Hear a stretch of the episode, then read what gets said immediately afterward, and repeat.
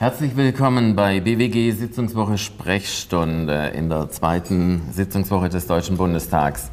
Es ist eine Kooperationsveranstaltung der Berliner Wirtschaftsgespräche und von Sitzungswoche, dem unabhängigen Netzwerk für Politik, Wirtschaft und Medien. Und wir sind wieder zu Gast in der ständigen Vertretung hier in Berlin am Schiffbauerdamm.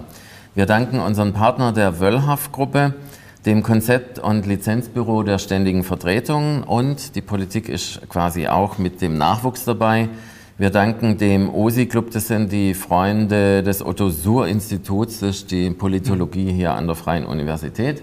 Und wir danken für die Aufzeichnung dem Studio Schiffbauerdamm, die dafür sorgen, dass das alles ordentlich abgebildet wird. Mein Name ist Christoph Nitz, ich bin Journalist und Berater für Public Relations und Gründer von Sitzungswoche.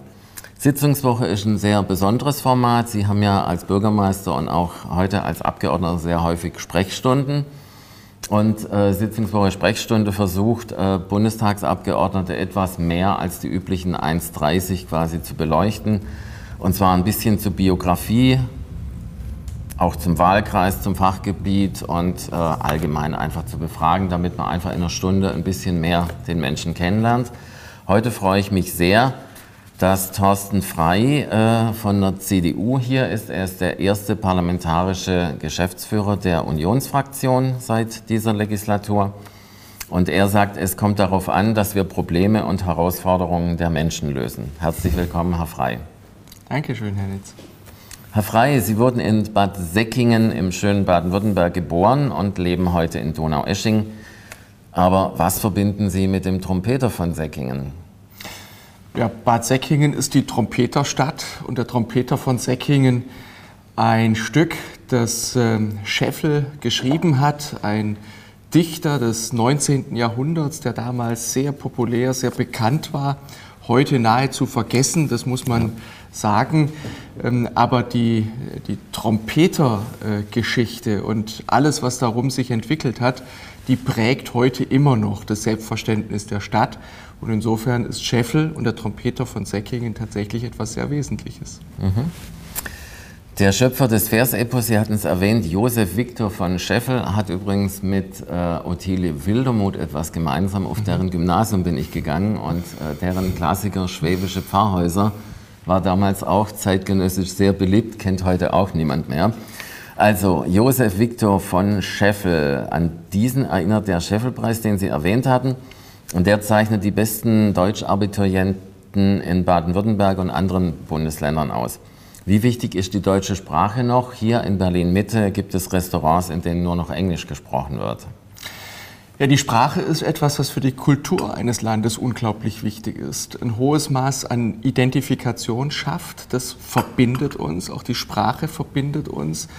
Und am Ende des Tages kommt es auch darauf an, dass wir so miteinander sprechen, so miteinander umgehen, dass wir uns verstehen. Darum geht es im Wesentlichen. Und deswegen hat Sprache vor allen Dingen auch was Verbindendes, was Inkludierendes. Und ähm, deswegen ist es von zentraler Bedeutung. Mhm. Glauben Sie, dass man da heute mehr tun müsste, also auch in Baden-Württemberg? Mhm. Ja, also Ihre die, Frau ist ja Lehrerin, wenn ich das richtig. Das stimmt, aber für Englisch und Französisch. Gut.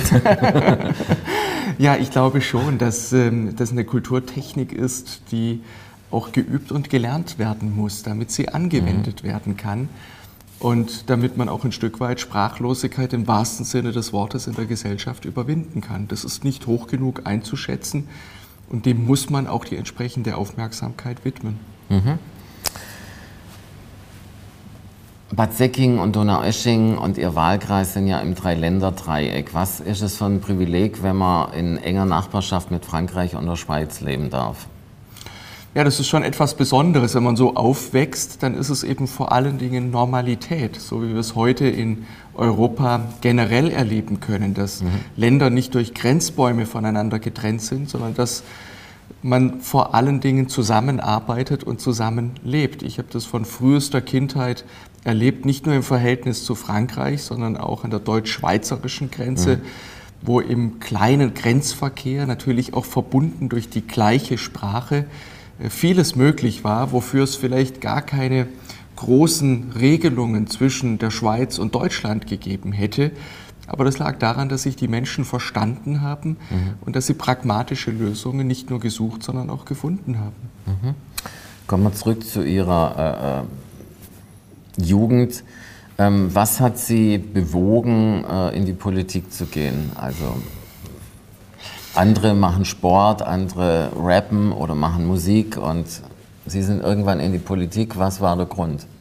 Also Sport mache ich auch, Musik kann ich nicht. Und ähm, bei der Politik war es sozusagen nicht irgendwie ein planmäßiger, zielgerichteter Weg, sondern im Grunde genommen war es der Fall des Eisernen Vorhangs hier in mhm. Berlin, quer durch Europa, ähm, 1989. Ähm, der bei mir für so eine Politisierung gesorgt hat, wo ich mhm. mich für Nachrichten interessiert habe, wo ich das Gefühl hatte, Geschichte live mitzuerleben. Dieses Gefühl hatte ich vorher nie und danach auch nicht mehr.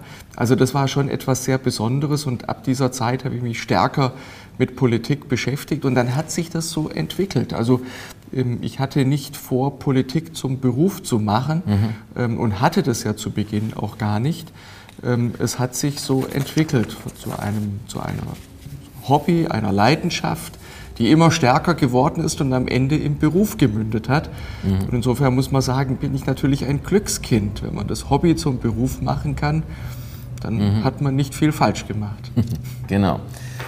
Sie haben erwähnt, äh, äh, Sie haben Jura studiert in der ebenfalls sehr schönen Stadt Freiburg. Warum haben Sie gerade Jura gewählt? Ja, das ist eine gute Frage. Ich hätte auch Geschichte studieren können, das hätte mich auch sehr interessiert. Aber äh, in der, in der Rechtswissenschaft, bei Jura ist es eben so, dass im Grunde genommen sowohl unsere Herkunft als auch unsere Gegenwart ähm, im Grunde genommen in, in eine normative Form gegossen wird. Also das Recht ist eben etwas, was ähm, im Grunde genommen sehr stark die politischen Verhältnisse beeinflusst, die Lebensverhältnisse der Einzelnen beeinflusst. Und in Deutschland wird ja immer noch der Einheitsjurist ausgebildet. Das kam mir auch sehr entgegen, weil ich mich eigentlich nie äh, überspezialisieren wollte, sondern immer ein sehr breites Interesse mhm. hatte und habe. Und da ist die juristische Ausbildung in Deutschland ähm, sehr gut, finde ich. Freiburg ist ja für Studierende eine tolle Stadt. Es gibt sehr viele Kneipen, es gibt einen Stühlinger. Äh, an was erinnern Sie sich noch? Es liegt ja jetzt schon ein paar Tage zurück. Ja, es liegt schon ein paar Tage zurück, da haben Sie recht. Aber ich erinnere mich natürlich vor allem an eine wunderschöne äh, Zeit, weil man in Freiburg äh, Arbeit und Vergnügen wirklich wunderbar miteinander mhm verknüpfen kann. Ich habe äh, in der Nähe von Freiburg ja schon meinen Wehrdienst gemacht und deswegen wirklich auch über längere Zeit äh, die Stadt genießen können. Ähm, ja, es ist die Mischung daraus und es sind vor allen Dingen auch die persönlichen Verbindungen, die bleiben und die auch ein Studium überdauern. Mhm. Sie erwähnten Ihren Wehrdienst. Heutzutage wird ja sehr diskutiert, auch mit dem Wechsel im Bundesverteidigungsministerium, wie es um die ähm, Bundeswehr bestellt ist, wie sie bewaffnet ist, wie die Struktur ist, wie ähm, die ganze ähm, Leistungsfähigkeit, wie es darum bestellt ist. Ähm, wie ist da so Ihre Erinnerung? Wie hat sich das verändert in den 20 Jahren? Naja, also ich war Anfang der 90er Jahre mhm. äh, bei also der Bundeswehr, Jahren, genau, ja. und habe dort meinen Wehrdienst gemacht. Und damals ähm, war sozusagen die Bundeswehr gerade mit ihrem ersten Auslandseinsatz äh, fertig. Mhm. Ähm, damals in Somalia, das waren die ersten Schritte sozusagen. Danach äh, gab es ja mehrere ähm, internationale Einsätze für die Bundeswehr. Aber was wir natürlich damals schon äh, begonnen haben zu erleben, war, dass nach dem Fall des Eisernen Vorhangs, nach Beendigung der West-Ost-Konfrontation, ähm, man versucht hat, die Friedensdividende nutzbar mhm. zu machen. Und das hat ja auch ganz lange, äh, es ist geglückt, es ist gut gegangen, aber irgendwann hat man es eben überdreht. Also wenn man bedenkt, ja. dass wir noch in den 1970er Jahren unter sozialdemokratischen Kanzlern 3,6 Prozent des Bruttoinlandsprodukts mhm. für die Bundeswehr ausgegeben haben, heute jetzt seit Jahren bei 1,3, 1,4 Prozent dümpeln, dann kann man sehen, wir haben in den letzten Jahren tatsächlich viel zu wenig Geld aufgewendet mhm. für unsere eigene Sicherheit und auch, dass wir die Verpflichtungen gegenüber unseren Bündnispartnern in der ja. NATO beispielsweise erfüllen können. Der russische Angriffskrieg in der Ukraine hat jetzt nochmal deutlich gemacht, wir werden nicht dauerhaft unsere Sicherheit an die USA auslagern können, sondern wir werden in Deutschland und in Europa mehr tun müssen, um unsere Sicherheit zu gewährleisten und um auch ein ordnender Faktor, jedenfalls in unserer Weltregion sein zu können. Mhm. Also Sie sind auch der Ansicht, äh, was ja ähm, der SPD-Fraktionsvorsitzende Mützenich nicht so teilt, dass äh, Deutschland Führung übernehmen sollte. Ja, Deutschland ist nicht die Schweiz und Deutschland ist nicht Costa Rica, sondern Deutschland ist die größte Volkswirtschaft in Europa. Und es wird nicht genügen, dass wir uns hinter mhm. anderen verstecken, dass wir auf andere warten. Im Grunde genommen das, was der Bundeskanzler jetzt die letzten Tage, Wochen und Monate gemacht hat, sondern von Deutschland wird schon auch Führung erwartet. Keine Führung, mhm. die sich nicht nach anderen schert, ganz im Gegenteil. Natürlich muss alles, was wir außen- und sicherheitspolitisch machen, auch mit unseren Partnern, insbesondere den europäischen Nachbarn, abgestimmt sein.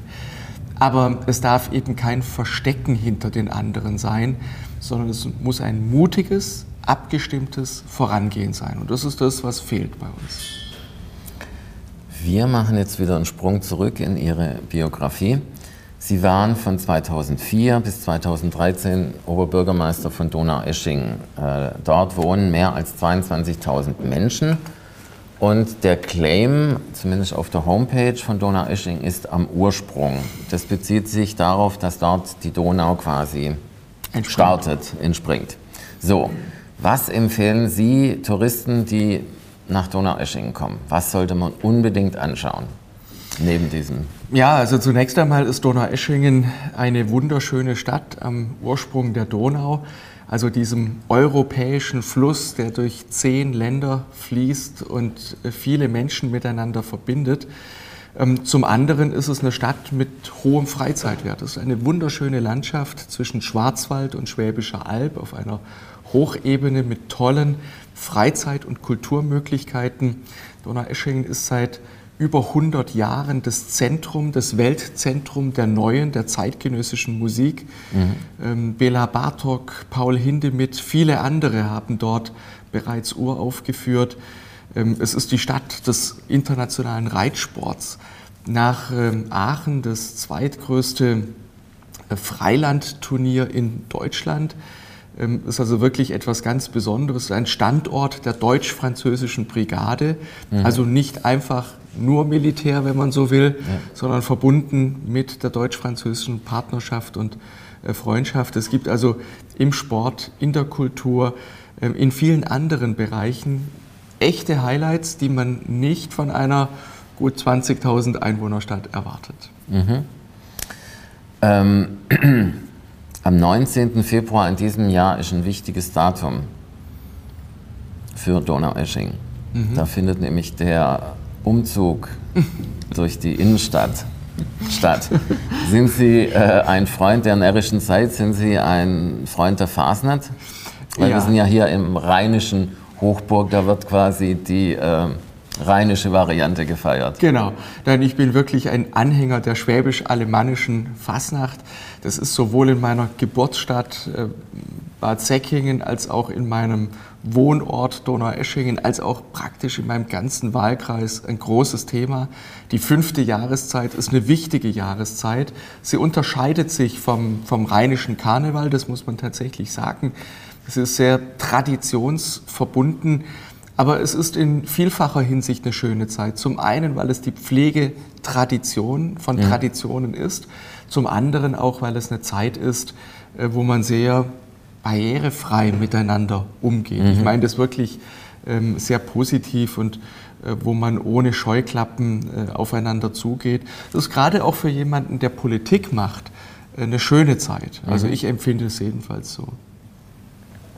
Warum? Genau, wenn Sie Politik machen, haben Sie eine Maske und können sich hinter der Nein, ich, ich, unter die Leute mischen? Ich trage oder? da gar keine Maske, aber ähm, es ist einfach so, dass man leichter anspricht und angesprochen wird mhm. ähm, und nicht das Gefühl hat, kann man das jetzt sagen, ähm, wie muss ich mit dem umgehen oder dergleichen. Ich glaube, das darf man nicht vergessen. Ich versuche, wie viele Kolleginnen und Kollegen natürlich auch, ähm, bei verschiedenen Formaten immer wieder auch mit den Menschen ganz unmittelbar und unverstellt ins Gespräch zu kommen. Und trotzdem bin ich mir nicht immer sicher, ob es gelingt ja, oder ob es in mhm. ausreichendem Maße gelingt. Das ist aber zwingende Voraussetzung dafür, dass die Politik, die wir hier in Berlin treiben, betreiben, dass die auch etwas mit der Lebenswirklichkeit der Menschen zu tun hat. Mhm. Das kommt ja zu Ihrem Motto wieder. Es kommt darauf an, dass wir Probleme und Herausforderungen der Menschen lösen. Ein Oberbürgermeister ist, sagen wir mal, relativ nah dran. Woran erinnern Sie sich, was war so Ihr Highlight? Was konnten Sie bewegen, außer dass Sie, was für einen Schwaben wie mich natürlich eine wichtige Information ist, Sie haben das Säckel der Stadt von 4 Millionen auf über 10 Millionen wohl vergrößert, wenn ich es richtig nachgelesen habe. Und was war so Ihr Highlight als äh, OB von Donaueschingen in den über neun Jahren?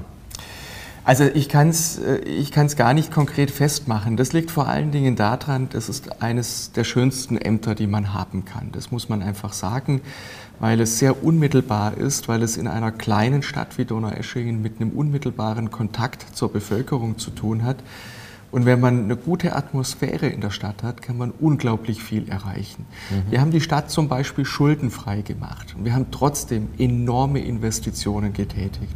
Wir haben nie die Gewerbesteuer erhöht, aber die Zahl der sozialversicherungspflichtigen Arbeitsplätze ist rasant nach oben gestiegen. Wir haben neue. Unternehmen ansiedeln können und damit auch die Grundlage für viele Investitionen legen können. Wir haben aber nicht nur gebaut und investiert, sondern wir haben zum Beispiel auch eine Bürgerstiftung gegründet. Ähm, eine Einrichtung, die auf Generationen ausgelegt ist und die einfach auch der Idee folgt, nachfolgenden Generationen nicht nur Probleme zu hinterlassen, mhm. sondern vor allen Dingen zusätzliche Möglichkeiten, um unbürokratisch und sehr praktikabel auch auf die Nöte der Menschen zu reagieren, um den Zusammenhalt in der städtischen Gesellschaft zu stärken. Weil man darf ja eines nicht vergessen, alle großen Herausforderungen unseres Landes kulminieren in den Städten und Gemeinden. Da erleben die Menschen Politik. Wie ja. sieht es mit dem Schwimmbad aus? Wie sieht es mit der Stadtbibliothek aus? Gibt es ordentliche Hallen zum Feiern, zum Tagen? Äh, Gibt es genügend Arbeitsplätze? Wie findet die Integration von Migranten statt, beispielsweise mhm. von Flüchtlingen? All das sind ja Themen, die kulminieren vor Ort. Wie werden meine Kinder betreut und ausgebildet? Sind die Schulen gut ausgestattet? Vieles andere mehr. Und während Sie in Berlin sich natürlich manchmal auch verstecken können hinter bestimmten gesetzlichen mhm. Regelungen, manchmal auch hinter Phrasen, geht es ähm, als Bürgermeister in einer Stadt nicht. Die Wahrheit ist konkret und die Bürger stehen unmittelbar vor ihnen. Sie konfrontieren sie mit dem Guten, aber eben vor allen Dingen auch mit dem Schlechten. Mhm. Und so etwas erdet ungemein. Deswegen versuche ich auch so viel wie möglich aus dieser Zeit äh, für mich zu erhalten.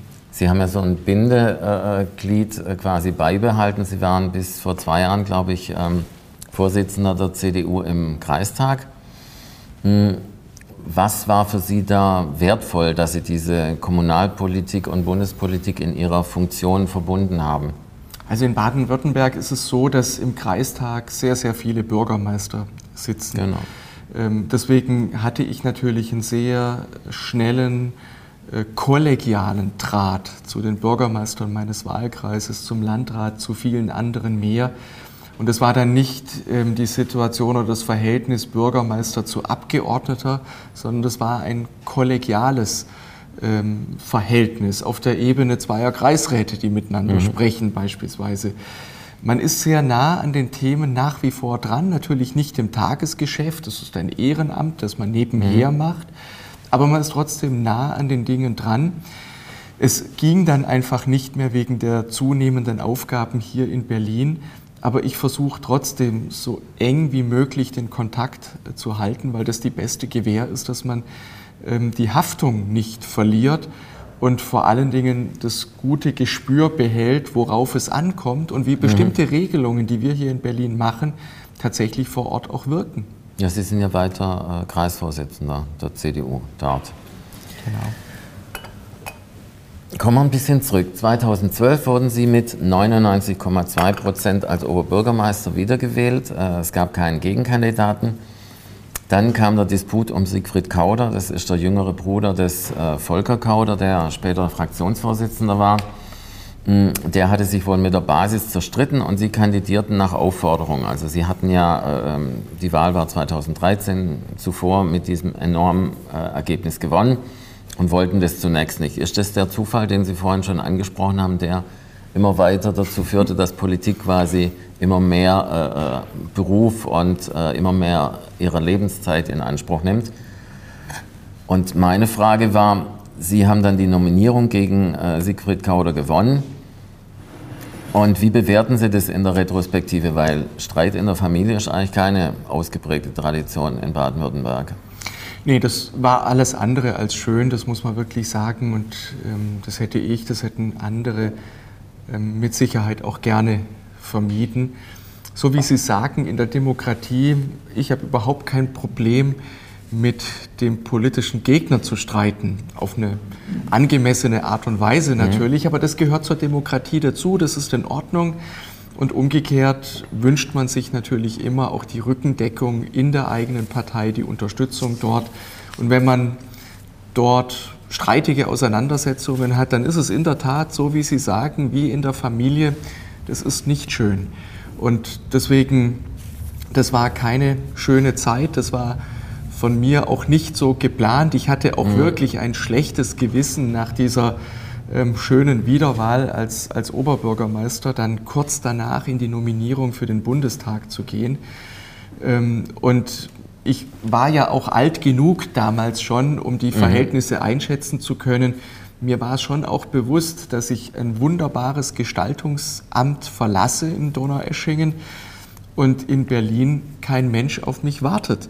ähm, und ähm, ich deshalb mich hier natürlich hinten anzustellen habe und diese Möglichkeiten der Gestaltung ähm, eben nicht mehr haben würde. Das war mir schon sehr bewusst und deswegen, ich meine, das sind jetzt Luxussorgen gewesen. Ich habe das damals und empfinde das auch heute immer noch als eine sehr, sehr große Ehre, meinen Wahlkreis hier im Bundestag vertreten zu dürfen, Vertreter des deutschen Volkes sein zu dürfen und dafür arbeiten zu dürfen.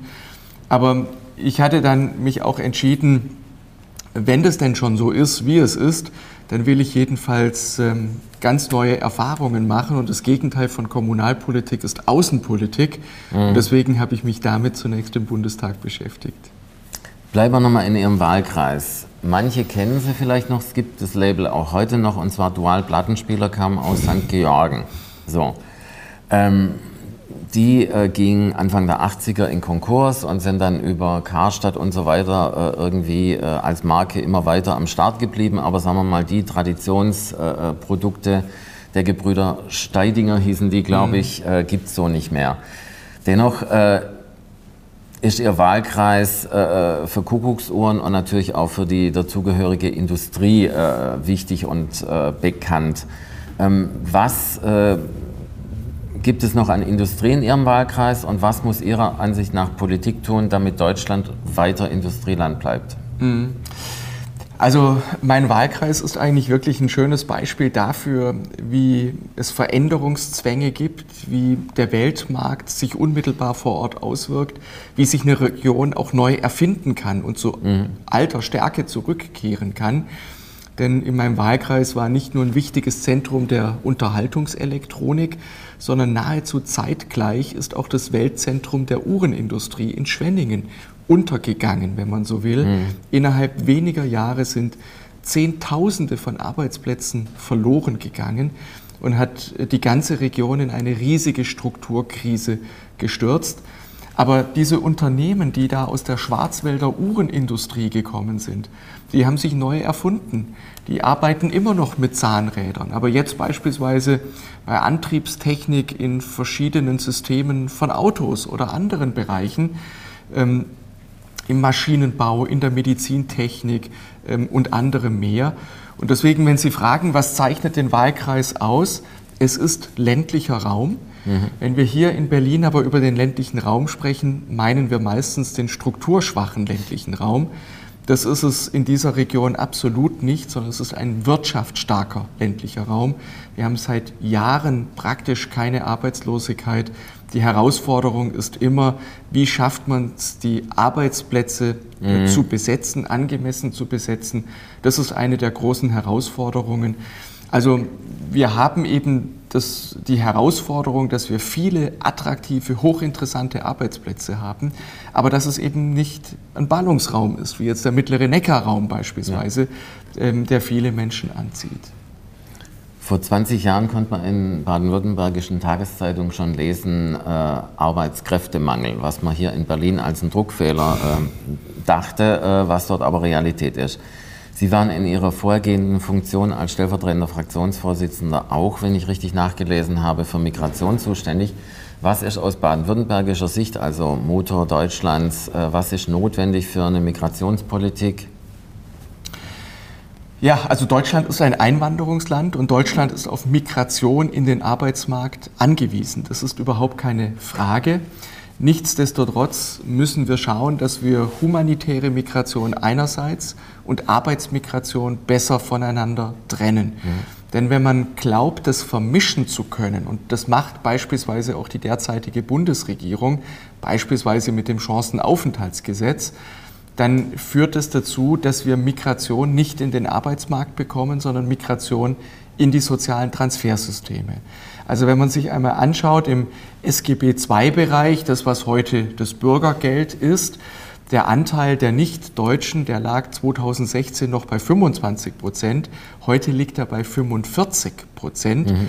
Und wenn man sich bestimmte Herkunftsländer anschaut, beispielsweise Syrer, die 2015, 16 gekommen sind, also schon einige Jahre hier sind, und zu 60 Prozent im Bereich der arbeitsfähigen Bevölkerung ähm, von Bürgergeld abhängig sind und von den anderen 40 Prozent die Hälfte etwa in Helfertätigkeiten, da muss man sagen, Integration ist dort noch nicht gelungen. Mhm. Und äh, so wie es ist, kann es nicht bleiben, weil das am Ende nicht zur Integration führt, sondern eher zum Herausbilden von Parallelgesellschaften. Und deswegen müssen wir unsere Anstrengungen dort massiv erhöhen. Ich glaube, es ist mhm. wichtig zu verstehen, dass Migration Chance und Risiko zugleich ist. Ja. Und es geht darum, die Chancen der Migration zu heben und die Risiken zu bekämpfen. Wie, glauben Sie, kann man vermitteln, dass man die Zuwanderung besser steuern muss und wie kann man vor allem die enormen Zahlen äh, äh vermitteln? Also Wirtschaftsinstitute gehen davon aus, dass pro Jahr zwischen 400.000 und 700.000 je nach Wirtschaftsinstitut quasi Nettozuwanderung erfolgen muss. Wie kann man das vermitteln, wenn man gleichzeitig sagt, also ähm, wir haben Probleme, Menschen aufzunehmen? Also es ist ja so, speziell für Baden-Württemberg, Bayern oder auch Hessen ist eine Notwendigkeit, einfach Arbeitsplätze nachzubesetzen, die jetzt, da die Babyboomer in Rente gehen, einfach wegfallen. Und wenn da nicht äh, viele Menschen kommen, die, also Kinder statt Inder, hat sich nicht so ganz äh, äh umsetzen lassen, ähm, ja, wie wollen Sie das erklären? Also 400 bis 700.000 ist ja schon eine ganze Menge jedes Jahr. Ja, also zunächst einmal müssen wir die Potenziale, die im Land sind, heben. Das tun wir noch nicht ausreichend. Wir haben 2,4 Millionen arbeitsfähige Arbeitslose. Mhm. Und das ist viel zu viel. Wir dürfen auch bei Unterstützungsmaßnahmen wie dem Bürgergeld nicht Maßnahmen ergreifen, die am Ende dazu führen, dass Menschen eher nicht arbeiten, ja. sondern Leistungen in Anspruch nehmen, das vielleicht auch mit Schwarzarbeit kombinieren oder dergleichen mehr. Wir haben auch Fehler gemacht, beispielsweise 2014 mit der äh, Rente mit 63. Mhm. Ähm, das ist ein Riesenfehler gewesen in einer Situation, wo wir Arbeitskräftemangel haben, die Menschen frühzeitig aus dem Arbeitsmarkt rauszuziehen. Das mag Sinn machen bei bestimmten Berufsgruppen, die eine starke körperliche oder auch psychische Belastung haben, Aber es ist ja beileibe nicht so, dass man in vielen Berufen mit 63 nicht mehr arbeiten ja. könnte. Das war eindeutig ein Fehler, der die Situation verschärft hat. Und deswegen müssen wir dort schauen, dass wir die Potenziale heben können. Das Gleiche gilt auch für die Arbeitszeit, die wir regelmäßig verkürzt haben. Aber die Wahrheit ist, wenn wir in einem Wohlstand leben wollen, wie wir ihn gewohnt sind, wenn wir so leben wollen, wie wir es gewohnt sind, dann müssen wir dafür auch mehr arbeiten, dann müssen wir dafür mehr tun. Die Zuwanderung brauchen wir trotzdem, das ist ganz entscheidend. Wir können sie, glaube ich, mit den Zahlen, die Sie angesprochen haben, 400 bis 700.000 netto pro Jahr, das wäre zu viel. Mhm. Wenn man äh, bedenkt, dass wir in Deutschland etwa 750.000 Geburten pro Jahr haben, mhm. dann wird deutlich, diese Zahl ist total überhöht, weil sie nicht mehr zu Integration führen würde. Und äh, Deutschland ist ein dicht besiedeltes Land. Wir sind darauf angewiesen, dass Integration in die Gesellschaft gelingt. Also so etwas wie ein Schmelztiegel, wie Sie es vielleicht aus den USA kennen, ja. Ähm, das würde, glaube ich, auf Dauer bei uns nicht funktionieren. Würden sich dauerhaft Parallelgesellschaften ausformen, dann würde das nicht dazu führen, dass es unsere Gesellschaft im Ganzen weiterbringt. Und deswegen ist es ein wichtiges Erfordernis äh, für uns und deswegen muss man sagen, Migration kostet auch Geld, Aufwand, mhm. Energie. Mhm. Wir müssen dann auch alles dafür tun, dass Integration gelingt. Und das ist aufwendig, dem müssen wir uns unterziehen. Aber man sollte sich da keine Illusionen machen, dass das mhm. ganz einfach durch eine gesetzliche Regelung erledigt wäre. Ja. Ähm, die Zahl 400.000 bis 700.000 kommt ja jetzt nicht von mhm. äh, links, sondern die kommt von Wirtschaftsverbänden, also bis hin zum BDI. Ähm, sind Sie der Ansicht, dass die Wirtschaftsverbände auch nicht genug, was Sie gerade beschrieben haben, darauf achten, dass eben die Langzeitarbeitslosen, die in dieser äh, von Ihnen benannten Reserve sich befinden, dass die wieder eingegliedert werden? Da gibt es ja welche, die schon sehr lange äh, nicht mehr einer äh, Arbeitstätigkeit nachgehen. Und, ähm, oder wie schätzen Sie ein, dass da so eine große Zahl kommt, die Sie ja jetzt äh, ja. nicht so ganz vertragfähig halten? Also es ist tatsächlich so, wir haben in Deutschland 1,9 Millionen offene Stellen. Das ist natürlich mhm. dramatisch. Wir haben auf der anderen Seite 2,4 Millionen arbeitsfähige Arbeitslose. Und jetzt mache ich mir nicht die Illusion, dass damit das Problem gelöst wäre, mhm. weil nicht jeder auf alles passt und auch nicht jeder ist für alles geeignet. Aber ich glaube schon, dass wir erstens die Anreize, eine Erwerbstätigkeit auf zu nehmen, vergrößern müssen in Deutschland. Das ist sozusagen der gesetzliche Rahmen. Und zum Zweiten müssen wir mehr Aufwand betreiben. Das ist eine Aufforderung an Politik und Wirtschaft, dass diejenigen, die keine Arbeit haben, befähigt mhm. werden, im Arbeitsprozess tatsächlich auch ihren Platz zu finden. Deswegen, man darf, indem man nur nach Zuwanderung aus dem außereuropäischen Ausland ruft, nicht nur den Weg des geringsten mhm. Widerstandes gehen. Und man darf eines, wir, wir, sind natürlich im engen Gespräch auch mit den Wirtschaftsverbänden. Ich schätze die Gesprächspartner dort. Aber sie sind natürlich wie andere Gruppen auch, wie Gewerkschaften und andere Verbände, sie sind Interessensvertreter. Das mhm. ist nichts Schlimmes, das ist völlig legitim. Nur darf man als Politiker nicht den Fehler machen, solche Positionen dann eins zu eins zu übernehmen. Mhm. Ich meine, die Wirtschaft hat ein großes Interesse, dass möglichst viele Arbeitskräfte zur Verfügung stehen, wo man dann die geeigneten auch aussuchen kann. Das wäre natürlich ja. aus deren Perspektive wünschenswert. Aber ich will es mal auf den Punkt bringen. Ähm, bei der Migration darf man es nicht so machen, dass man die Vorteile der Migration privatisiert und die Nachteile der Migration sozialisiert. Mhm ähm, und die Gesellschaft äh, bezahlen lässt, sondern da muss man zu einem guten, ausgeglichenen Verhältnis kommen und danach streben wir, einen Beitrag zu leisten. Sie sind stellvertretender Vorsitzender der baden-württembergischen CDU. Früher im Ländle ging es nach dem Gesangsbuch und das war üblicherweise das, das Sie haben. Das hat sich geändert, äh, seitdem die Grünen dort äh, äh auf Platz 1 äh, vorgerückt sind. Und wie geht es Ihrer Ansicht dort weiter? Sehen Sie eine Perspektive künftig in der Zeit nach Winfried Kretschmann? Der ist ja immerhin auch schon äh, im Rentenalter, also der hat nicht äh, die äh, Variante ab 63 für sich privat vorgezogen. Wie wieder vorne zu liegen und was tut die Landes-CDU, um zu punkten? Ja, also zunächst einmal bin ich sehr optimistisch, dass wir in Baden-Württemberg wieder stärkste politische Kraft werden können. Man kann durchaus auch an viele verschiedenen Stellen sehen, dass wir die starke Basis behalten haben. Die CDU mhm. ist in Baden-Württemberg nach wie vor die mit Abstand stärkste und größte Partei. Was Mitglieder angeht. Was Mitglieder anbelangt, aber auch wenn Sie sich die kommunale Verankerung anschauen, mhm. in den äh, kommunalen Parlamenten, aber auch bei den Bürgermeisterstellen, da ist es in der Vergangenheit sogar gelungen, wieder ordentlich Boden gut zu machen. Wir hatten Probleme in den Großstädten. Wir hatten mhm. in Stuttgart einen grünen Oberbürgermeister, jetzt ist er wieder von der CDU. Wir hatten in Konstanz einen mhm. grünen Oberbürgermeister, jetzt ist er wieder von der CDU. Wir hatten in Freiburg einen grünen Oberbürgermeister, der ist abgewählt worden. Und wir hatten in Heidelberg ähm, eine grüne Wissenschaftsministerin, die erfolglos gegen den dortigen parteilosen Bürgermeister kandidiert mhm. hat.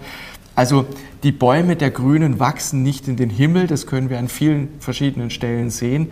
Ihre Wahlergebnisse sind hauptsächlich der großen Popularität von Winfried Kretschmann äh, geschuldet. Und insofern werden die Karten natürlich neu gemischt, wenn er nicht mehr als Spitzenkandidat zur Verfügung steht. Wenngleich ich nicht den Eindruck erwecken möchte, als dass dann alles wieder so wäre wie zuvor. Die Grünen haben natürlich die Zeit seit 2011 durchaus genutzt, auch ihre mhm. Verankerung im Land zu stärken. Und deswegen bleiben sie die größte Herausforderung für uns in Baden-Württemberg. Also anders als andernorts in Deutschland sind die Grünen der eigentliche Konkurrent der Union in Baden-Württemberg. Mhm. Weil die ja ein Stück äh, quasi äh, äh konservativ mit äh, den Zukunftsproblemen zusammenbringen.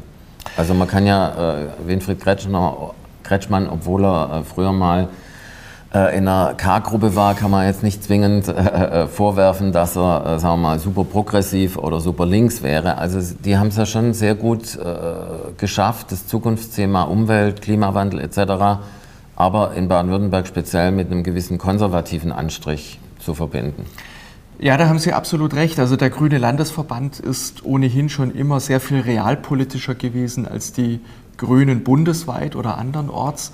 Und äh, Winfried Kretschmann als Person, der steht im Grunde genommen noch nicht einmal für die Grünen in Baden-Württemberg, sondern ist wirklich ein Hyperrealo und kommt damit äh, bei den Menschen im Land natürlich auch mhm. sehr gut an. Ist auch einer, mit dem man koalieren kann. Also die mhm. äh, grün-schwarze Koalition in Baden-Württemberg, die funktioniert ja auch tatsächlich. Und das hängt ganz maßgeblich auch mit der Person Winfried Kretschmann zusammen, das muss man sagen. Das ist einerseits schwierig für uns als Partei ähm, und zum anderen muss man sagen, ist es gut fürs Land, dass auf dieser Basis eine Regierung möglich ist.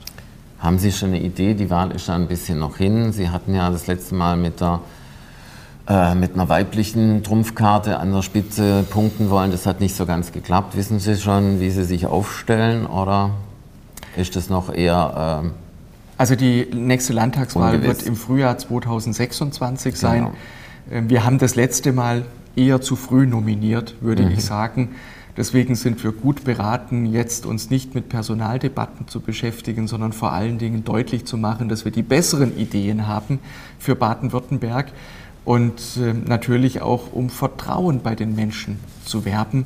Ich glaube, das wird eher belastet, wenn man über Personen statt über Inhalte reden würde. Gute Antwort. Sie sind erster parlamentarischer Geschäftsführer. Parlamentarische Geschäftsführer sind die Manager der Fraktion, die machen im Ältestenrat, äh, dass der ganze Ablauf funktioniert.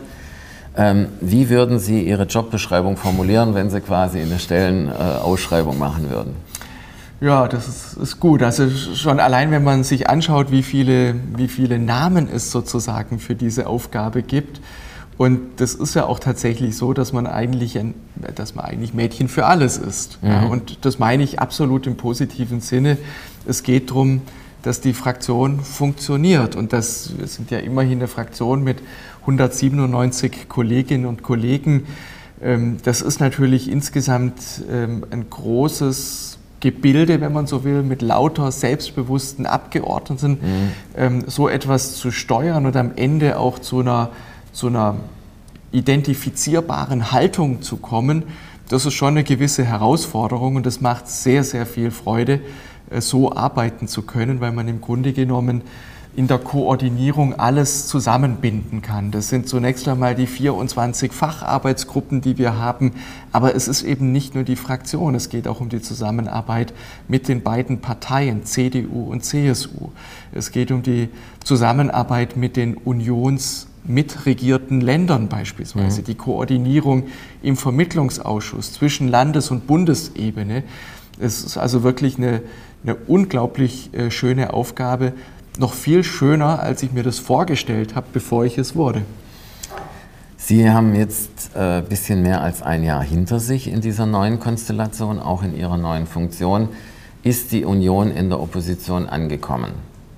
Ja, das sind wir. Das muss man, glaube ich, wirklich so sagen. Auch wenn es immer mal wieder auch Reflexe gibt, wo man merkt, ähm, dass, man, dass der ein oder andere vielleicht noch das Gefühl hat, dass das, was wir aufschreiben, anschließend auch sofort gesetzt wird.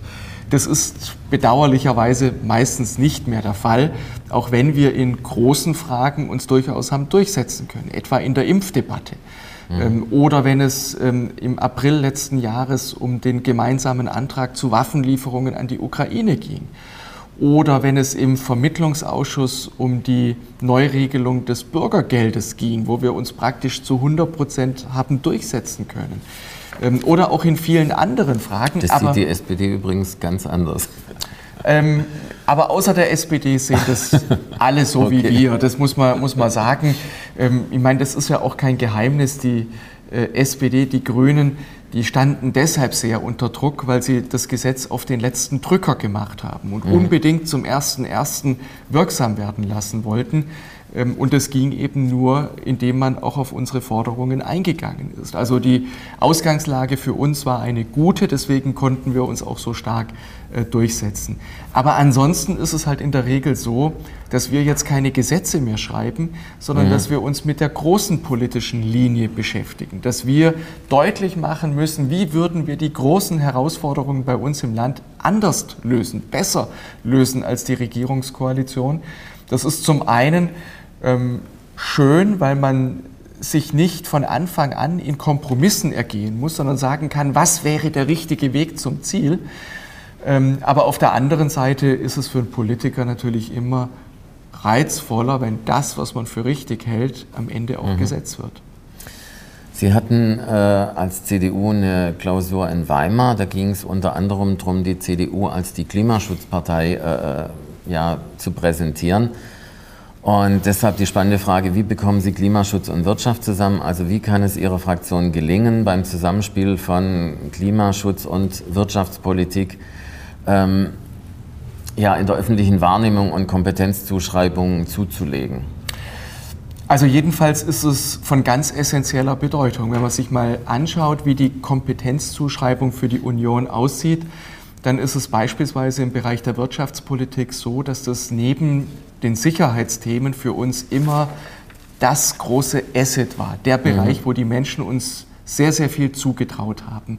In den letzten Jahren ist dieses Zutrauen massiv eingebrochen. Deswegen müssen wir an der Stelle arbeiten. Und wir dürfen als große Volkspartei der Mitte auch keine inhaltlichen Leerstellen aufweisen. Also wenn die Menschen das Gefühl haben, dass wir im Bereich des Klimaschutzes, der Klimaschutzpolitik keine plausiblen Antworten anzubieten haben, dann ist es ein Manko, das wir uns nicht leisten können. Und deswegen geht es darum, Wirtschaft, Arbeitsplätze, Energie und Klimaschutz zusammenzudenken. Denn das eine geht nicht ohne das andere. Wir werden den hohen Industrialisierungsgrad in Deutschland nur dann erhalten können, wenn wir Energie zu bezahlbaren Preisen und mit hoher Sicherheit zur Verfügung stellen können. Es muss uns umtreiben, dass wir in Deutschland die höchsten Strompreise der Welt haben. Es muss uns Bei gleichzeitig hohen Exporten zu günstigen Preisen zu Spitzenzeiten aus dem Norden. Ganz genau. Ich meine, das sind ja diese Umverteilungseffekte, ja. die da zu Buche schlagen. Und wenn man jetzt einfach mal schaut, dass wir aktuell neun bis zehnmal höhere Preise als die USA haben, wenn man aber auch sieht, dass schon vor dem russischen Angriffskrieg in der Ukraine wir dreimal höhere Preise als Frankreich hatten, dann wird deutlich, das ist neben der Steuerpolitik, neben dem Arbeitsmarkt, neben der Bürokratie eines der großen Nachteile ähm, des Wirtschaftsstandortes ja. Deutschland und deswegen muss man daran arbeiten. Und wir müssen ähm, aufhören, immer nur darüber zu sprechen, was wir alles nicht mehr wollen. Wir wollen ein Industrieland bleiben, ein modernes Industrieland sein. Aber das setzt eben auch voraus, dass wir mit Energie sicher und bezahlbar mhm. versorgt werden. Und wenn wir nur entscheiden, wir wollen jetzt in den nächsten Monaten, Wochen aus der Kernkraft vollständig aussteigen, wir wollen bis 2030 aus der Kohle aussteigen, Gleichzeitig aber klar ist, dass der Strombedarf durch Elektromobilität, durch die Wasserstofftechnologie und anderes mehr steigen wird, dann gibt die Regierung eben keine plausible Antwort darauf, wie diese Lücke denn geschlossen werden soll. Mhm. Und das ist nicht akzeptabel. Und wenn die Lücke geschlossen werden soll mit Kohle, wie es derzeit passiert, dann passiert eben auch, dass wir die Klimaschutzziele reißen werden. Wir haben sie bis vorletztes Jahr gehalten unter unionsgeführten Regierungen. Wir haben sie jetzt unter der obwaltenden Situation, aber eben auch mit einem grünen Klimaschutzminister gerissen. Eins der Probleme im Energiebereich ist definitiv, dass es an verschiedenen Orten zu verschiedenen Zeiten zu viel Energie quasi ins Netz gibt und dass das zum Beispiel nicht in Süden äh, äh geleitet werden kann und dass es zu wenig Speicherkapazitäten gibt. Wie würden Sie als äh, Unionsfraktion da quasi so, wenn Sie einen Masterplan hätten, was wären da jetzt die nächsten Schritte? Also Sie sprechen jedenfalls die Probleme an, dass allein der Bau von Windkraftanlagen und Photovoltaikanlagen uns nicht weiterhilft, wenn diese Energie erstens nicht ins Netz eingespeist werden kann, ähm, wenn das nicht entsprechend genutzt werden kann. Und da haben wir zwei Probleme. Äh, zum einen ist es so, dass die Energie im Zweifel nicht in dem Moment zur Verfügung steht, wo man es mhm. braucht. Deswegen brauchen wir Speicherkapazitäten. Und zweitens, die Energie steht dort zur Verfügung, wo man sie nicht braucht. Und dort, wo man sie braucht, hat man sie nicht, weil die Übertragungs-, die Leitungskapazitäten fehlen. In beidem müssen wir besser werden. Und was eben auch klar ist, diese Form der regenerativen Energie ist nicht grundlastfähig. Das mhm. heißt, es hilft uns ja nicht, hier permanent zuzubauen, wenn auf der anderen Seite ähm, fossile Energieträger ähm, Kraftwerke in diesem Bereich nicht auch rückgebaut werden können. Das muss man, glaube ich, eindeutig sehen. Und deswegen brauchen wir Ehrlichkeit in der Debatte. Ich bin der Überzeugung, dass es ein Riesenfehler ist, in der jetzigen Situation die letzten Kernkraftkapazitäten in Deutschland abzuschalten, in einer Zeit, wo alle anderen europäischen Länder mhm, und weltweit aufbauen, ohnehin ja. aufbauen. Und zum Zweiten ähm, kommt es darauf an, dass wir bei der Energieinfrastruktur deutlich schneller werden. Dass das geht, hat die Bundesregierung gezeigt mit dem LNG-Beschleunigungsgesetz mhm. im letzten Jahr wo wir es geschafft haben, innerhalb weniger Monate etwas zu erreichen, wo wir normalerweise Jahre brauchen in Deutschland. Das brauchen wir für die ganze Energieinfrastruktur und das brauchen wir auch für die Verkehrsinfrastruktur in Deutschland, weil wir eben viel zu behäbig, viel zu lahm geworden sind, um auf diese Herausforderungen angemessen reagieren zu können. Da ist jetzt aber der Punkt, dass die CDU, als sie in Verantwortung war, das ja auch nicht gelöst hat. Also sagen wir mal hier, äh, ähm, in der Nähe von Berlin gibt es das Tesla-Werk. Äh, das wurde super schnell gebaut, auch weil der Investor eben in Kauf nahm, eine Milliardeninvestition im Zweifel wieder abreißen zu müssen. Mehr äh, Tesla-Geschwindigkeit insgesamt, speziell im Genehmigungsbereich, was Energie oder äh, Trassen angeht? Ja, absolut. Also ich kann Ihnen ein Beispiel geben aus meinem Wahlkreis. Da gibt es eine Bundesstraße, und da besteht bereits eine zweistreifige Brücke. Jetzt wird eine zweite Brücke mit weiteren zwei Streifen unmittelbar daneben gebaut. Dafür gab es schon einen Planfeststellungsbeschluss, also abgeschlossene Planungen. Trotzdem dauert es von jetzt bis zur Fertigstellung nochmal sechs Jahre, bis so etwas umgesetzt ist. Also in, einer, in einem Bereich, wo es bereits eine Straße gibt.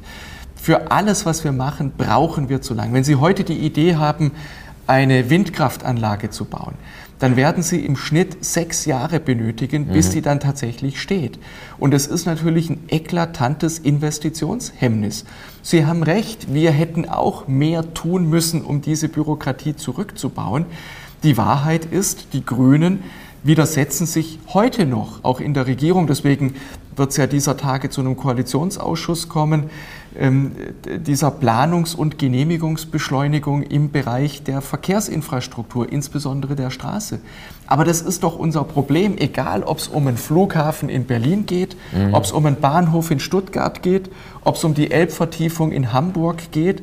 Bei den großen Infrastrukturprojekten sind wir zu langsam, weil wir zu viele Menschen fragen, was sie davon halten und ob sie nicht doch etwas dagegen hätten und zu viele Möglichkeiten geben, destruktiv auch gegen solche Projekte äh, zu mhm. agitieren. Ich glaube, irgendwann muss man dann auch mal sagen, so jetzt haben wir es diskutiert, jetzt ist es ausdiskutiert, jetzt entscheiden wir es, jetzt setzen wir es um. Also neben der Summe der Individualinteressen gibt es eben auch ein Gemeinwohl. Und das muss man sagen, wenn wir es in Deutschland nicht mehr hinkriegen, auch etwas größere Projekte in einer angemessenen Zeit umzusetzen, dann sind wir als Standort im weltweiten Maßstab nicht konkurrenzfähig. Mhm. Wir waren bei der Atomenergie. Sie hatten gesagt, andere Länder machen das anders. Allerdings, nach Weimar kam raus, dass die Union nicht den Ausstieg vom Ausstieg in der Kernkraft möchte. Ist das so ja, richtig? Äh, äh, also was wir... Also weil Sie hatten es ja jetzt auch nochmal sehr positiv erwähnt, dass mhm. man da eigentlich anders vorgehen müsse. Mhm. Aber als Fraktion und als Partei äh, ist es nicht auf Ihrer Agenda ganz oben, dort eine Wende zur jetzigen Politik herbeizuführen. Ja, nein, Wende wäre auch der falsche äh, Ausdruck. Wir haben uns dafür ausgesprochen, dass die drei noch am Netz befindlichen Kernkraftwerke länger am Netz bleiben. Das bedeutet mhm. eben auch, dass man neue Brennstäbe ordert. Das hätten wir schon im letzten Jahr getan, damit ein nahtloser Weiterbetrieb ja. möglich ist. Man darf das nicht übersehen. Diese drei Kernkraftwerke versorgen immerhin 10 Millionen Haushalte in Deutschland mit Strom tragen also ganz enorm dazu bei, Energiesicherheit zu gewährleisten und vor allen Dingen zu verhindern, dass man Gas weiter verstromen muss oder mhm. dass man schmutzige Kohlekraftwerke, die beispielsweise wie in Jenschwalde mit DDR-Technologie arbeiten mhm. und wirklich Dreckschleudern sind, ähm, dass man die nicht weiter betreiben müsste. Und da war und ist unsere Position, dass man das auch über den nächsten Winter hinaus noch macht, weil wir nicht davon ausgehen können, dass der nächste Winter genauso gut zu bewältigen ist wie der letzte. Da werden wir nämlich keine gut gefüllten Gasspeicher mehr haben, sondern die werden dann wahrscheinlich aufgebraucht sein. Das ist der eine Aspekt und der andere ist der, wir haben bedauerlicherweise, als wir 2011 den Ausstieg aus der Kernkraft entschieden haben, auch sämtliche Forschungskapazitäten mhm. und auch die Forschungsförderung in diesem Bereich eingestellt. Das halte ich für einen großen Fehler. Das haben wir im Weimarer Papier aufgegriffen, dass wir im Bereich von Forschung und Entwicklung ähm, neue Akzente setzen möchten. Denn wenn Sie an die vierte Generation denken beispielsweise, die natürlich jetzt noch in der Entwicklungsphase mhm. ist. Aber da steht zu erwarten, dass bei den, bei den ganz großen Problemen von Kernenergie man enorme Fortschritte erzielt. Wenn man also die Sicherheitsprobleme lösen kann und wenn man die ähm, Müllfrage lösen kann, also den strahlenden Abfall, wenn der nicht Hunderttausende von Jahre weiterstrahlt, sondern vielleicht 300 Jahre und nur noch ein Bruchteil dieses atomaren ähm, an, äh, Mülls anfällt, mhm. dann sind natürlich, dann ist die Kernenergie als Energieform ganz anders zu bewerten in der Kosten-Nutzen-Analyse. Und deswegen glaube ich, darf man jetzt jedenfalls nicht so tun, als würde das nie mehr eine Rolle spielen. Jedes andere Land der Erde geht hier einen anderen Weg, das muss uns, glaube ich, bewusst sein. Und wenn einem auf der Straße viele ähm, helle Lichter entgegenkommen, dann sollte man nicht glauben, dass das alles Geisterfahrer wären, sondern vielleicht auch mal überlegen, ob man selber ähm, richtig unterwegs ist. Ja. Sie verschicken, damit die Menschen über ihre Tätigkeit informiert sind, einmal im Monat einen Freibrief. Im Januar konnte man da zum Beispiel lesen, Das äh, folgendes. Dieses Ziel wollen wir erreichen, indem wir unseren Kurs der konstruktiven Opposition, der uns 2022 eine Reihe von Erfolgen bescherte, die hatten Sie zum mhm. Teil schon genannt, fortsetzen und aufzeigen, was nicht gut läuft und wie man es besser machen könnte. Ich würde gerne von Ihnen die Definition konstruktiver Opposition erfahren. Mhm. Also konstruktive Opposition heißt, dass wir die Dinge einfach nicht nur deshalb ablehnen, weil die Regierungskoalition sie vorgeschlagen hat, sondern dass wir uns, so wie es sich für eine bürgerliche Partei gehört, intensiv mit den Vorschlägen auseinandersetzen, darauf analysieren, helfen sie unserem Land und seinen Menschen oder nicht, dann unterstützen wir sie auch, das haben wir in der Vergangenheit regelmäßig mhm. getan, aber wir sind Opposition. Wir sind Kontrolleure der Regierung, wir sind nicht Klackhöre. Und wir haben das in der, im letzten Jahr immer wieder erlebt, dass es auch die Erwartungshaltung gibt, dass Opposition vor allen Dingen geräuschlos Ja und Amen sagen soll. Dafür sind wir natürlich nicht zu haben. Dafür sind wir auch nicht gewählt worden. Das ist auch nicht unsere Aufgabe in der parlamentarischen Demokratie. Und insofern ist es auch eine Gratwanderung. Uns geht es darum, konstruktiv an die Dinge heranzugehen, immer das zu unterstützen, was unserem Land hilft. Dort, wo wir falsche Entscheidungen sehen, wo wir Fehlentwicklungen ausmachen, da möchten wir es auch nicht beim Nein belassen, sondern überall mhm. dort, wo wir gegen die Regierungsvorschläge gestimmt haben, haben wir auch eigene Anträge mit dazugestellt und haben deutlich gemacht, wir würden es so und so machen, um sozusagen für die Menschen auch eine glaubhafte Alternative zur Regierungspolitik zu haben. Heute wird Kanzler Scholz wohl die Lieferung von Leopard 2 Panzern verkünden. Zu spät oder hat er doch gut am Ende verhandelt? Denn die Amerikaner werden jetzt wohl ebenfalls schwere Kampfpanzer gegen ihren ursprünglichen Willen an die Ukraine liefern. Also erstens, es ist gut, dass diese Entscheidung jetzt getroffen ist. Zweitens, natürlich ist sie viel zu spät. Und es ist natürlich ein Märchen zu sagen, das ist jetzt das Ergebnis von einer klugen Abwägung und äh, wichtigen Verhandlungen. Nein, das ist es nicht. Ähm, bis gestern sind sozusagen nach und nach alle Verbündeten von Deutschland abgefallen. Der Bundeskanzler hat unser Land in dieser Frage isoliert. Er hat am Sonntag, äh, wo er gemeinsam mit Macron anlässlich von 60 Jahre Élysée-Vertrag ja Genau, mit vielen anderen Abgeordneten waren wir in Paris. Das wäre die Chance gewesen für ein abgestimmtes deutsch-französisches Handeln. Und schon wenn man die Reden von Macron und Scholz nebeneinander gelegt hat, dann hat man eine ganz unterschiedliche Tonalität und Einschätzung in dieser Frage erlebt. Polen hat äh, den Bundeskanzler unter Druck gesetzt, indem es jetzt ja. offiziell nach einer Ausfuhrgenehmigung für Leopard-Panzer äh, gefragt hat. Ähm, wenn Sie die Rückmeldungen aus ähm, Washington gehört haben, äh, die waren alles andere als verständnisvoll. Im Gegenteil, jeder hat den Kopf geschüttelt über die Bundesregierung. Und man muss der Wahrheit halber sagen, es gibt ja Gründe, warum die Amerikaner gesagt haben, das spricht sehr viel mehr für den Export der Leopard-Panzer mhm. als der amerikanischen Abrams-Tanks. Äh, äh, ähm, und insofern glaube ich, kann man das nicht als eine kluge, äh, abwägende Entscheidung darstellen. Der Bundeskanzler konnte nie erklären, warum man Gepard liefern kann, warum man Schützenpanzer liefern kann, warum man Flugabwehr äh, und Raketengeschosse liefern kann, mhm. aber Kampfpanzer nicht. Und diese Erklärung ist er bis heute schuldig geblieben. Ja, die wird er liefern. Ich habe auch schon so eine Idee, was er sagen wird. Man, Na, dann bin Willy ich aber Brandhaus gespannt. wird definitiv sagen, dass das eine schlaue Verhandlungsführung war. Aber das ist eben der, äh, Unterschied, äh, Sie müssen ihn quasi nicht in der Öffentlichkeit verkaufen, sondern Sie haben die berechtigte Kritik, die Ihre Fraktion hat da formuliert. Kommen wir zum Ende der Sprechstunde. Ähm, wie gelingt Ihnen der Spagat zwischen Job, auch wenn es teilweise Hobby ist, ist natürlich trotzdem sehr äh, ja, anstrengend. Also Sie haben nicht einen Wahlkreis in Marzahn, sondern Ihrer ist am anderen Ende. Ähm, Sie haben in einem Gespräch mit einer Zeitung 19, äh, 2017 gesagt, Sie genießen Ihr Mandat in vollen Zügen. Tun Sie das immer noch? ja, das tue ich absolut und empfinde es nach wie vor als eine große Ehre, dieses Mandat ausfüllen zu können.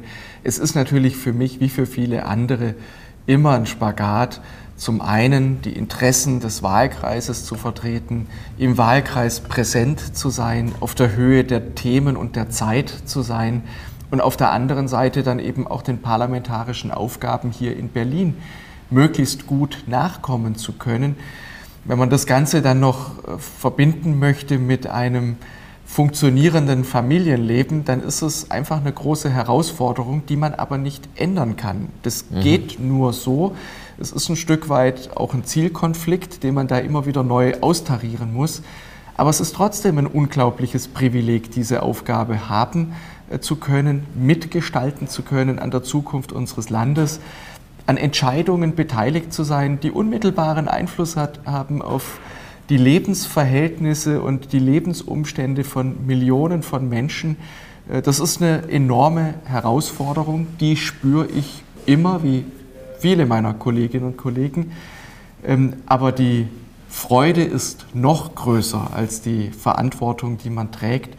Und insofern, ja, ich genieße das Mandat weiter in vollen Zügen. Ihre Kinder sind äh, verglichen mit dem Zeitungsartikel von 2017 inzwischen schon weiter herangewachsen. Sie müssen sie wahrscheinlich nicht mehr in den Kindergarten bringen, was Sie ja in Wahlkreiswochen dann immer gerne getan haben.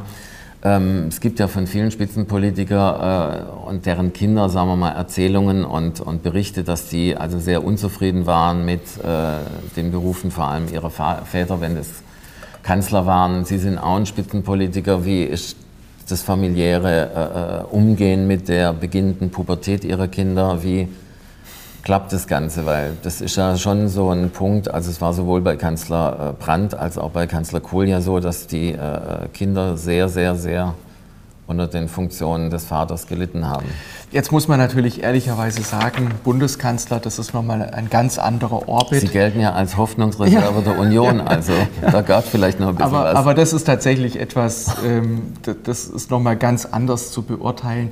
Ansonsten muss man natürlich sagen, dass der Abgeordnetenberuf insgesamt jetzt kein familienfreundlicher ist. Es geht einfach nicht. Schon allein, wenn Sie die Distanzen sehen, wenn Sie sehen, wie viel Tage im Jahr man eben dauerhaft weg ist, nicht mhm. daheim ist. Also aus meiner Perspektive ähm, funktioniert es ganz gut. Es ist natürlich auch so, dass meine Frau, meine Kinder, unsere Kinder es ja auch nicht anders gewohnt sind. Also sie erleben natürlich, dass die Eltern ihrer Freunde abends zu Hause sind. Das kennen sie so nicht, jedenfalls von mir nicht. Ähm, insofern ist es natürlich nicht ganz einfach, aber man glaubt gar nicht, an was man sich alles gewöhnen kann, also an was sich der Mensch gewöhnen kann. Das hilft mit Sicherheit und ich versuche eben die Zeit, die ich habe, so intensiv wie möglich ähm, zu, äh, zu nutzen. Ich bin ja jetzt auch nicht mehr ganz jung. Das hilft immerhin zu begreifen, dass das ein Problem ist, in dem mhm. ich mich da befinde und ähm, dass es permanenter Anstrengung bedarf, das möglichst gut zu machen. Im Übrigen auch nicht zu überdrehen. Also mhm. ähm, sozusagen dann der Vater zu sein, der ab und zu einschwebt und dann die und dann Erziehung alles, der Mutter eure, konterkariert und äh, sagt mal ja, eure Hausaufgaben. Genau. also man, es ist schon eine Herausforderung, da dann nicht zu viel falsch zu machen. Ich will es mal, ja. mal so formulieren. Und nichtsdestotrotz, ähm, erstens ähm, wollte ich auf eine Familie nie verzichten und könnte es auch nicht und bin auch davon überzeugt, dass Politiker dann besser sind, wenn sie ein möglichst normales Leben führen. Und äh, wenn, sie, äh, wenn sie eine Familie und Kinder haben, dann kommen sie an den Themen ähm, der Schule, des Aufwachsens und der täglichen Realität einfach nicht vorbei. Das ist so. Und sie werden mit Dingen konfrontiert, die sie eben selber in der kleinen Bubble hier in Berlin, mhm. ich bewege mich ja hier im Grunde genommen sechs Tage am Stück auf ähm, ein oder zwei Quadratkilometern. Ja. Ähm, das würden Sie nicht mitbekommen, jedenfalls nicht ungefiltert. Schaffen Sie es ab und zu, Ihren Hund rauszubringen? Ja, also wir haben einen total pflegeleichten Hund, das muss man echt sagen. Äh, Geht er Der, allein raus, oder? Nur, in, nur in Garten, aber okay. ich meine, sowas kann man ja sehr früh morgens machen ja. ähm, und auch sehr spät abends und da freut er sich immer noch, wenn man mit ihm geht. Also da gibt es keinen Grund zur Klage. Super, ganz herzlichen Dank. Das war Thomas Frei. Er ist der erste parlamentarische Geschäftsführer der Unionsfraktion im Deutschen Bundestag. Hier bei BWG Sitzungswoche Sprechstunde in der ständigen Vertretung hier am Schiffbauerdamm in Berlin. Ich danke den Berliner Wirtschaftsgesprächen, der Sitzungswoche, dem unabhängigen Netzwerk für Politik, Wirtschaft und Medien. Wir danken als Gastgeber hier der ständigen Vertretung, äh, dass wir ein weiteres Mal hier uns treffen konnten und äh, spannende Insights von Ihnen bekommen haben. Wir danken der Wöllhaft-Gruppe, dem Konzept- und Lizenzbüro der Ständigen Vertretung und last not least dem OSI-Club, äh, den Freundinnen und Freunden des Otto-Suhr-Instituts und einen herzlichen Dank abschließend an Studio Schiffbauerdamm, dass das hoffentlich alles gut aufgezeichnet haben. Ja, herzlichen Dank. Wir sehen uns am 7. Februar mit Agnesha Brugger von den Grünen wieder und bis dahin wünsche ich Ihnen alle eine gute Zeit. Bleiben Sie gesund. Vielen Dank.